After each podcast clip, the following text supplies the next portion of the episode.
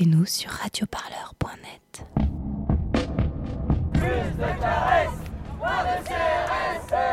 Pensez les luttes avec Radio Parleur. Conférences, émissions, entretiens enregistrés par nos soins. Le 16 mars, le président de la République Emmanuel Macron annonce une série de mesures fortes pour les citoyens ainsi que pour les entreprises contre l'expansion du virus Covid-19. Une période de confinement commence pour au moins 15 jours. Dès demain, midi, et pour 15 jours au moins, nos déplacements seront très fortement réduits. Face à cette période annoncée de privation de liberté, certains habitants de Paris et des grandes villes ont décidé de fuir leur appartement pour aller se confiner à la campagne. regardez, il n'y a pas un chat, il fait un temps divin, c'est merveilleux.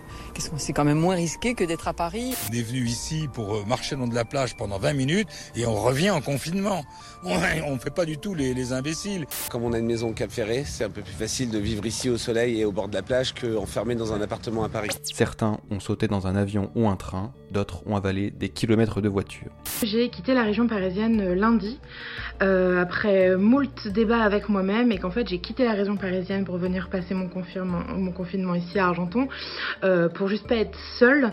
Euh, donc parce qu'en fait moi j'ai pris cette décision par rapport à ma propre santé mentale. Mais leurs déplacements ne sont pas passés inaperçus, ça a même fait débat dans des familles, dans des groupes d'amis, sur les réseaux sociaux et dans les médias. Je demande aux gens d'être particulièrement responsables, quel que soit leur endroit de résidence, même s'ils sont au bord de la mer, qu'il y a des mouettes dehors et qu'il fait beau dehors, euh, ils restent chez eux. Ils restent chez eux. Ce n'est pas parce qu'on est plus proche de la nature qu'on n'est pas moins proche, qu'on n'est pas moins proche du virus. Quand on va dans un magasin, on est beaucoup plus près des gens. Là, on est en couple, on voit personne. Euh, je veux dire, où est-ce qu'il y a un risque de propagation Nous, pour l'instant, on est un peu protégés ici, donc il ne faudrait pas qu'ils nous, qu nous, amènent le, le coronavirus. Quoi. On voit qu'il y a quatre maisons ou cinq maisons en plus qui sont ouvertes. Après, moi, je pense que c'est plus de l'idiotie. Aujourd'hui, pour parler de cet exode, nous recevons Anne-Marie Moulin.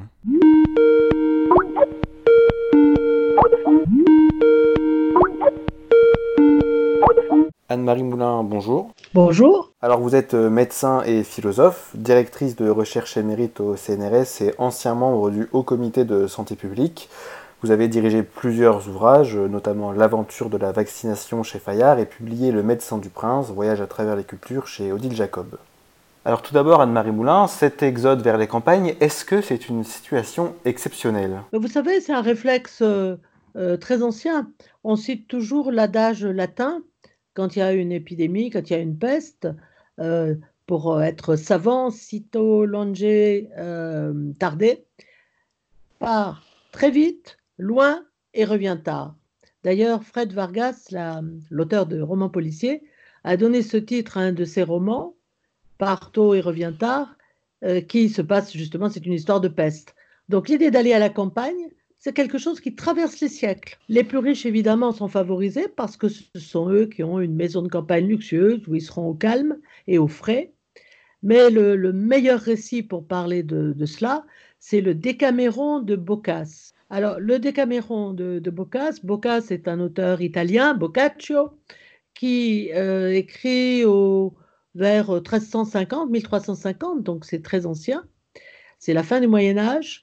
Et euh, il y a une peste terrible qui est à Florence, et Boccace décrit euh, dans une église euh, vide sept jeunes dames qui se retrouvent, elles ont perdu tous les leurs, elles sont fragiles, elles sont et elles décident de partir à la campagne. J'ai parlé du Décaméron parce que c'est quand même un texte extraordinaire à lire vraiment un texte très beau, très poétique, qu'il a été transformé par les cinéastes contemporains, mais il y a beaucoup d'exemples et de façon générale, les gens essayaient de fuir.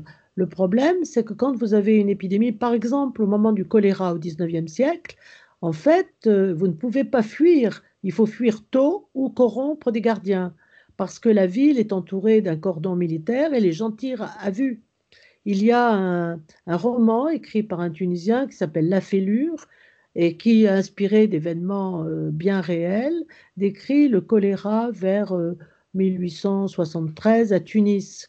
Et la ville est cernée, euh, on n'est pas encore du temps de la colonisation, donc c'est le bey qui a posté des, des, soldats sur les remparts, et le héros de la fêlure un vieux religieux qui veut s'évader, justement partir, euh, rompre euh, cet enfermement, il, est, il est assassiné par les, la ville, c'est quelque chose de plutôt récurrent finalement dans les phénomènes d'épidémie. Complètement. L'exode, l'exode rural, il y a à cela toutes sortes de raisons. Il y a aussi le fait que la campagne est représentée, elle l'est de plus en plus au cours des siècles, comme un endroit où l'air est plus pur, où, où les, les produits de la, de la ferme sont meilleurs, euh, où on peut, d'ailleurs, euh, dans d'autres circonstances, pendant la guerre, par exemple, la Deuxième Guerre, beaucoup de Français sont partis à la campagne parce que c'était une façon d'assurer le ravitaillement qui a été une, une, une hantise pendant toute la guerre dans les grandes villes. Autrefois, c'était sur un âne ou sur un cheval ou sur une charrette. Maintenant, c'est des, des valises. Et comme on l'a vu, euh, cet exode impressionnant, je, je n'ai pas vu d'image analogue, mais je crois qu'il y en a eu aussi à Paris, euh, dans les gares à un moment donné. Mais euh, les gares du nord de l'Italie, avec tout le monde euh, ayant euh, un parent dans le Mezzogiorno, avec un baluchon, euh, se précipitant dans les gares. Et justement, quel est le profil de ces gens qui se précipitent d'aller à la campagne? Alors le profil, c'est effectivement pas seulement les aristocrates qui, comme mes Florentins, sont partis dans leur somptueuse villa, mais c'est aussi des gens moins fortunés qui ont pris des moyens plus simples, le train, et qui sont allés dans la famille. Ou, euh, En fait, euh, on a vu d'ailleurs des photos, en particulier en Italie, qui montraient un véritable exode. C'est-à-dire des gens avec une petite valise qui se précipitent dans les gares et qui partent dans des conditions qu'on ignore. Donc ça ne concerne pas seulement les riches. on a, on a vu aussi avec euh, la fermeture des établissements scolaires, euh, la fermeture d'un certain nombre d'internats, ce qui pose problème pour, euh, pour les étudiants qui, qui y logent. Voilà encore une mesure qui aurait dû, à mon avis, discuter et mieux aménager. Je donnerai un exemple extrême. L'école normale supérieure de la rue d'Ulm à Paris, qui est un magnifique établissement, a fermé ses portes et euh, après la déclaration du président Macron, euh, le- les internes ont été priés de rentrer chez eux. Et je me suis un peu étonnée parce que les studios, ils sont euh, larges. Là, il y a des jardins tout autour de l'internat. Et euh, je veux bien croire que la plupart des normaliens ont des familles qui les accueillent, mais quand même l'idée qu'ils se répartissent dans des logements familiaux qui ne sont pas tout près, et euh, le problème des étrangers aussi qui se pose, puisqu'il y a de nombreux étudiants étrangers maintenant qui sont à l'école normale. Et quand j'ai posé la question, euh, on m'a dit, ah oui, on va quand même considérer les cas individuels. Donc voilà la réponse. Moi, je pense que toutes ces mesures, qui sont des mesures apparemment absolues, auraient pu, auraient dû être mieux aménagées en tenant compte à la fois des caractéristiques du virus et de la contagion et des situations individuelles. Oui, parce que là, on constate quand même que peu importe les raisons pour lesquelles ces individus ont choisi de revenir à la campagne, ils sont quand même vraiment pointés du doigt. Il y a actuellement une montée de récrimination, en particulier même euh, exprimée par les maires des petites municipalités, euh, qui sont effectivement mécontents de cette arrivée euh, de Parisiens et de citadins. C'est pas, c'est- un fait. Et d'ailleurs, c'est vécu souvent, apparemment, dans ce qui, ceux qui s'expriment euh, dans les journaux, euh, comme une invasion par les populations locales. Euh, En France, on a des protestations des maires qui disent qu'est-ce que c'est que ces Parisiens qui viennent nous occuper, qui vont en plus utiliser nos, épuiser nos ressources, vider les magasins, etc. Et en plus qui nous apportent leur sale maladie. Donc, ces réactions, euh, on les voit euh, aujourd'hui. Ce n'est pas la peste de Florence, c'est l'épidémie du coronavirus. Mais on a des réactions qui montrent que les populations locales ne sont pas toujours prêtes euh, à accueillir de bon cœur ces nouveaux venus et qui se met des mesures en place, comme par exemple dans les îles. Évidemment, une île, c'est un havre parfait, mais l'île Dieu, l'île d'Oléron par exemple, ont mis en place des mesures qui font qu'il y a un contrôle et on accepte dans l'île que les gens qui sont officiellement résidents, pas seulement les gens qui ont une maison de campagne, mais les résidents à l'année. Je ne sais pas si ces mesures sont réellement appliquées. Justement, ça, ça a été beaucoup dénoncé. Et comment on peut expliquer qu'on en arrive à des réactions aussi virulentes? Oui, tout simplement parce que, euh, comme m'a dit une fois, mais non, je ne la citerai pas, quelqu'un à qui euh, je reprochais de ne pas s'occuper de la parité, elle m'a dit, je me suis occupée pendant très longtemps de la parité, maintenant je m'occupe de moi-même. Eh bien, beaucoup de gens pensent qu'il faut d'abord s'occuper d'eux-mêmes, donc voir arriver une population supplémentaire qui va, pense-t-il, mordre sur leur espace ou sur leurs ressources, c'est quelque chose qui déplaît. Euh, le sens civique n'est pas forcément le premier mobile. Vous savez, c'est drôle, quelque part, quand on parle de l'épidémie, on en parle bien sûr euh, en, épidémiologiste, c'est-à-dire en, en, savant, investigateur des facteurs euh, du comportement. Mais quelque part, dès qu'on touche à l'épidémie, quelque part, la réflexion se teinte de moralisation. On est amené à, rendre compte des mobiles du comportement humain et il y a certainement une forte dose de désir de survie à tout prix qui, euh, euh, qui joue un très grand rôle dans nos comportements. Mais là, dans ce contexte d'épidémie, est-ce qu'il y a vraiment un, réel risque d'accroître la propagation du, virus dans ce déplacement de la population de la ville à, la campagne? Bah, Il n'y a pas de, de, risque générique lié au fait d'aller à la campagne. Euh, on peut même penser qu'à la campagne, il y a plus d'espace, plus d'air aussi, même si de façon assez surprenante, les plages ont été interdites. Elles ont été interdites à Marseille, mais elles ont été aussi interdites à Oléron, où il y a des kilomètres de plage, où vraiment euh, ce n'est pas la cohue. Donc je pense que le, risque épidémique, euh, le déplacement, si effectivement les distances ne sont pas respectées, le danger est exactement le même qu'en ville. Et donc la, la, question de la responsabilité, elle se pose.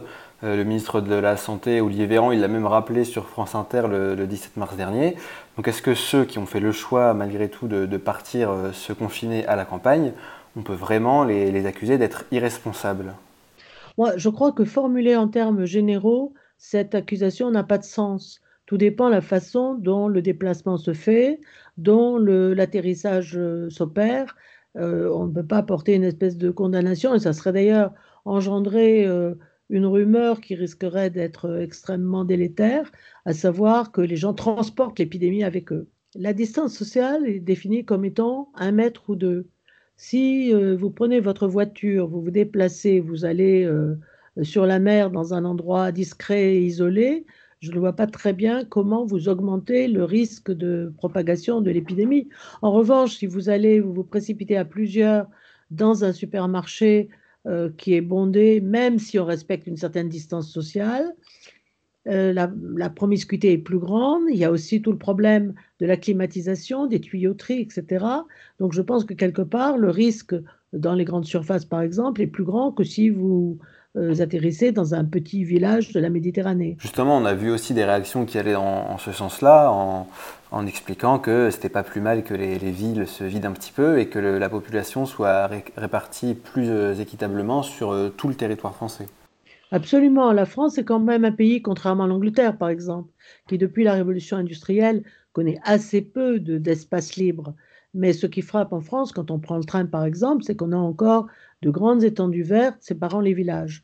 Donc si la France s'égaille euh, sur toute l'étendue de son territoire, à mon avis, d'un point de vue épidémiologique, c'est plutôt mieux. En général, en France, euh, même dans des endroits assez reculés, il y a de l'eau potable et il y a de l'eau tout court. Euh, je pense qu'il y a peu d'endroits en France actuellement où il n'y a plus d'accès à l'eau. Évidemment, le problème se poserait différemment dans les nombreux pays où l'eau, l'accès à l'eau n'est pas possible pour tout le monde. Mais je pense qu'il n'y a pas de, recette absolue. Là encore, euh, si euh, l'hébergement à la campagne est possible, s'il y a effectivement accès à, l'eau pour se laver les mains, etc., euh, je pense que c'est une affaire de, cas individuels.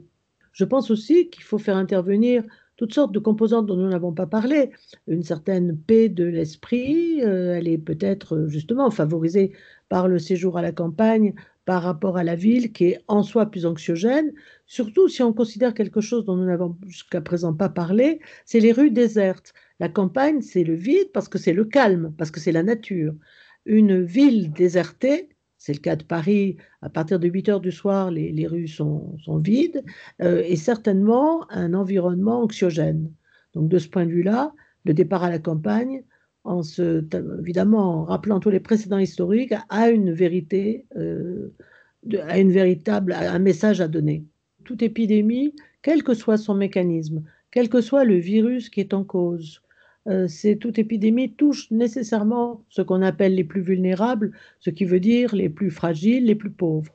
Effectivement, les personnes qui sont confinées dans des appartements étroits avec euh, beaucoup de monde, des immeubles bruyants où tout le monde euh, est là, soit au chômage technique, soit au télétravail donc il y a une population dans la maison qui est inhabituelle, on peut imaginer donc des appartements euh, euh, où l'harmonie ne règne pas, où tout le monde est replié dans quelques mètres carrés, en particulier à Paris, où comme vous savez, le mètre carré est cher.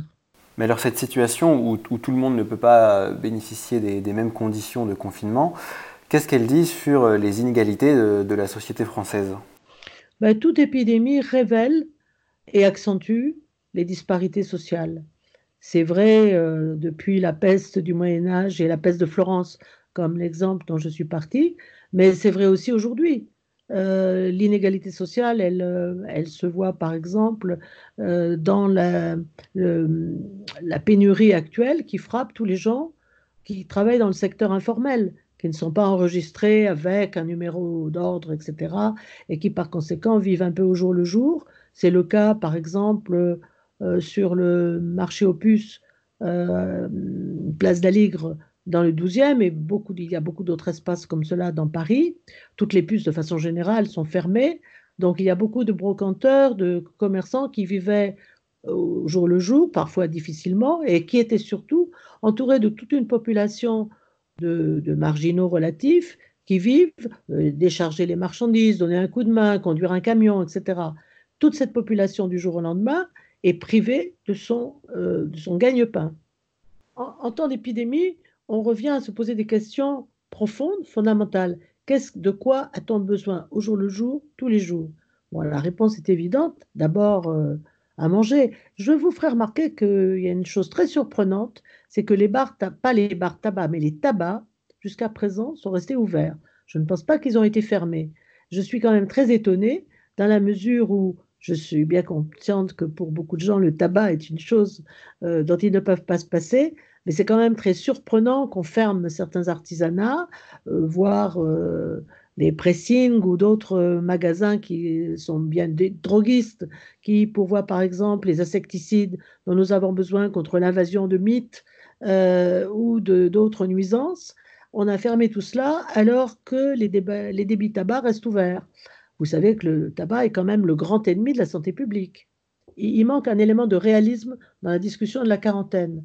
Qu'est-ce qu'on ne peut pas éviter de faire quand euh, une société et ses individus doivent survivre?